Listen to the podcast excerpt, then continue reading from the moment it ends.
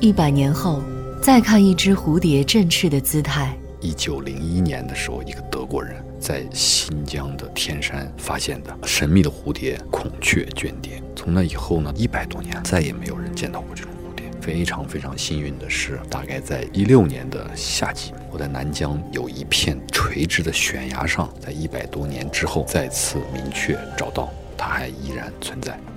听一曲为雪豹而弹奏的冬不拉。三月份还没有出冬天，我们碰到了有一个牧民，他的这个羊群呢受到了雪豹的袭击，损失非常的大。我发现就是他们对于这种事情的这个宽容度还是非常的高。沟通完以后呢，牧民还给我们谈了一段冬不拉，他觉得他原谅了这只雪豹。回溯父辈爬过的山，趟过的河。我父母是中垦第一代吧？三年前嘛，我们就带着父母把他们曾经创业走过的路走一遍。先去了吐鲁番、巴里坤，走过了义乌，都是我父亲曾经生活、战斗过的地方。眺望落日余晖下的黄土城池。第一次进交河的时候，因为是黄昏，有一首古诗怎么讲来着？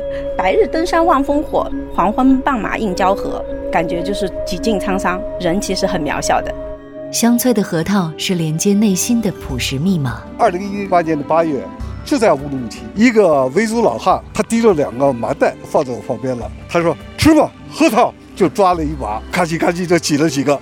迷宫般蜿蜒的小巷是老城用岁月写下的歌。你可以一眼望穿乌鲁木齐的五脏六腑，但是你永远无法看透喀什那双迷蒙的眼睛。传统的手工工匠，他们每天特别忙碌，就在做这些手工活儿，又觉得他们的生活特别的悠闲和安逸。遇见新疆，遇见旅行的自己。